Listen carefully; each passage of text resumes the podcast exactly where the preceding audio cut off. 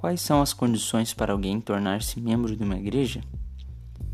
A pessoa precisa estar convertida, ter aceitado Jesus como Senhor e Salvador e ser batizada por imersão.